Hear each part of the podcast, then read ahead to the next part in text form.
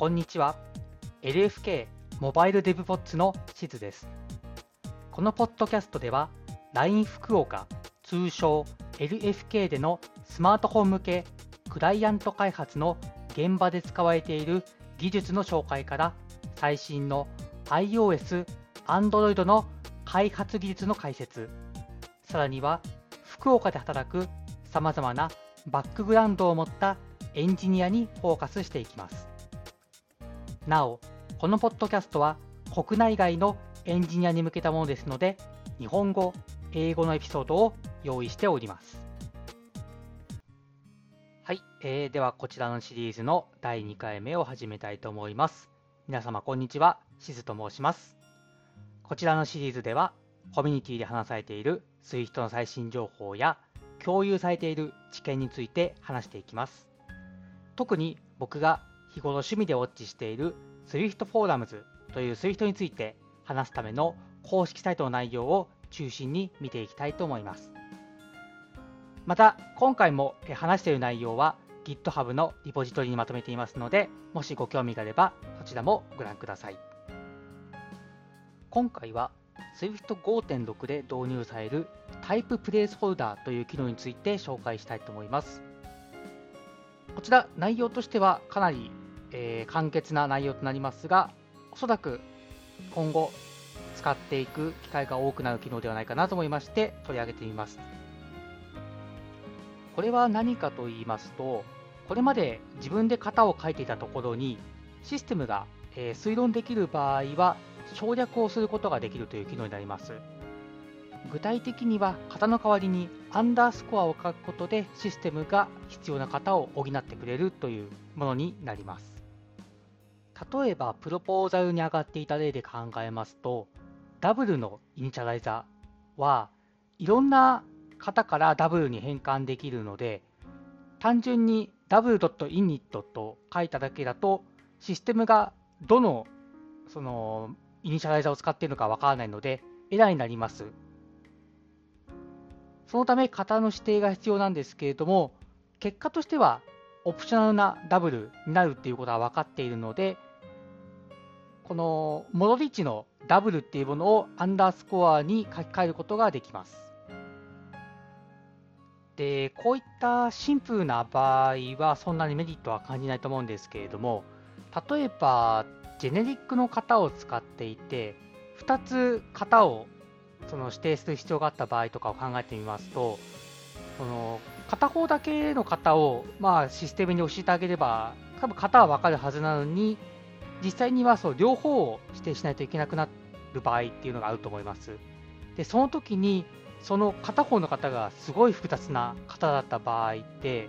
そのどんな型を書かなきゃ書かなきゃいけないのかっていうことを、まあ、調べなきゃいけないですし、そもそも書くこと自体がすごい面倒だったりすることがあると思います。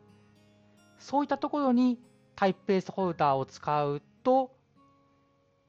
その複雑な型を探す必要だったりですとか、書く手間というものが減らすことができるのでメリットになるのかなというふうに思っています。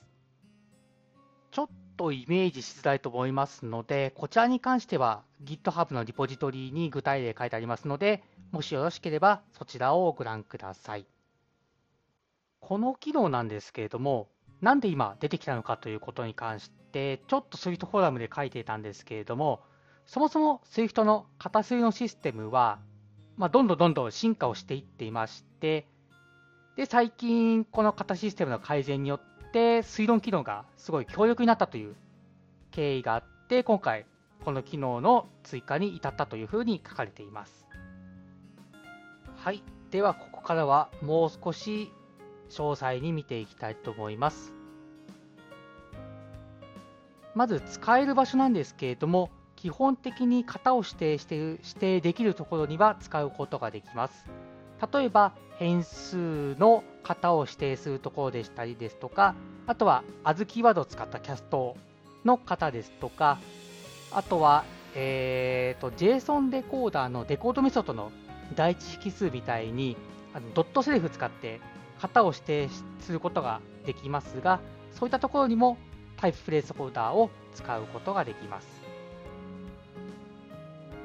次に型のどこの部分で使えるかということなんですけれども例えばアレイのエレメントですとかディクショナリのバリューとかあとは関数型の引数とかタプーの一部といったところに使うことができます。ただしトップレベルの型には、え現在使用することができません。あとネストした型にも使用することができません。あとジェネリックの元の型にも使用することができません。例えば、えーと、 Combine の例ですと、 AnyPublisher を type placeholder に置き換えることなどはできません。でこれは詳しくは、えーと、後ほど将来的な検討事項のところで話したいと思います。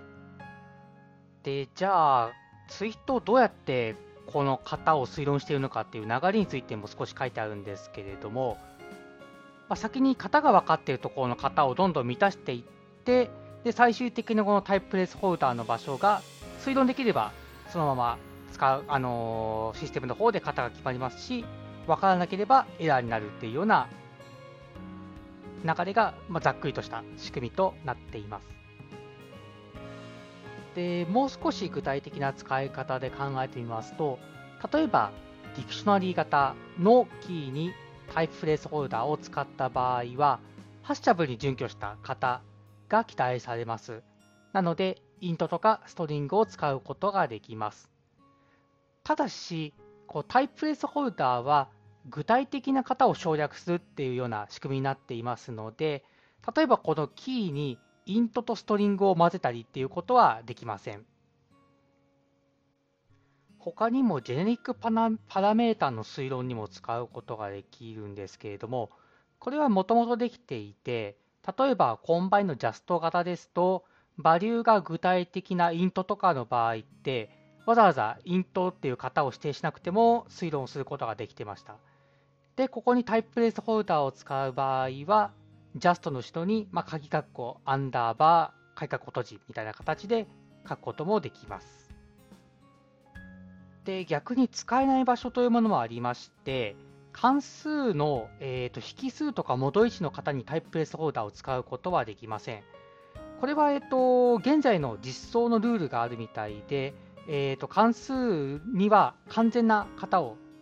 指定する必要があるという関数の引数の引数とか元位置ですねには完全に型を指定する必要があるのでここには使うことはできません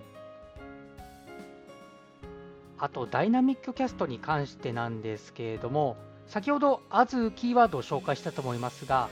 例えば as ハテナとか is とかっていうキーワードを使った場合も、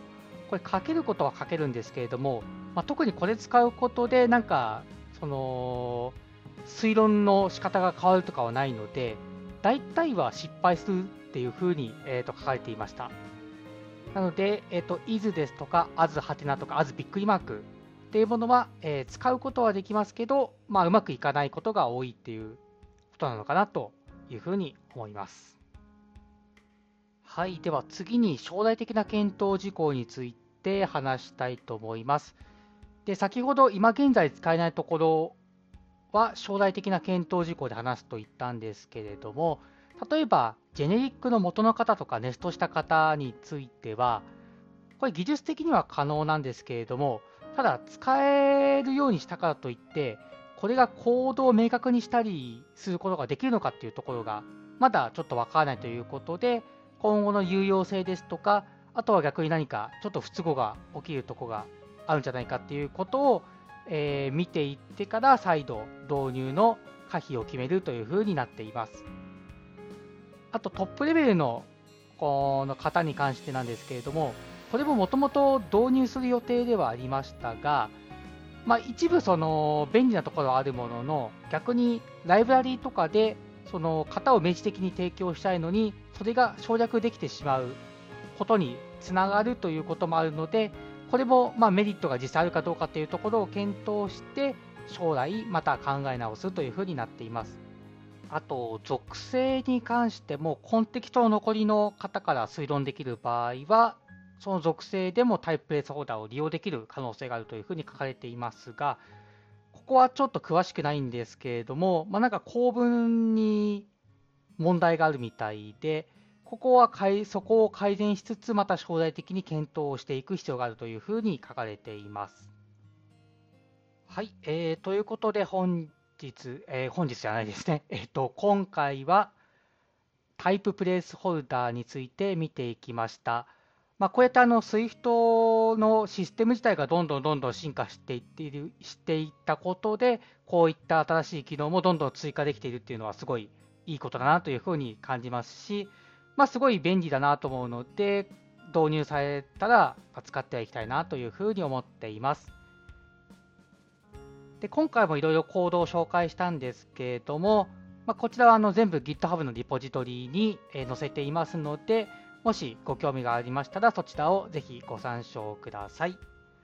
それでは本日は、えー、また本日と言ってしまいましたけど、今回はこれで終了したいと思います。えー、皆様ありがとうございました。LINE 福岡では、モバイルエンジニアが様々な話題に対して調査や議論、そして開発現場での使い方などを日々模索しています。次回以降もまた日々の議論から生まれた話題や LFK について紹介していく予定なのでよろしくお願いします。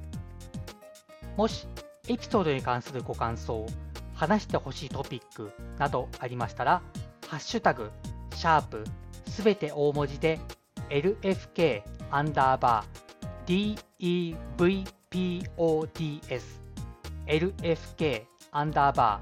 ー DEVPODS でツイートいただけると幸いです。また、LINE 福岡ではエンジニアの採用を国内外問わず積極的に行っています。もし興味があれば一度カジュアル面談などで社員との交流ができればと思います。本日はご視聴ありがとうございました。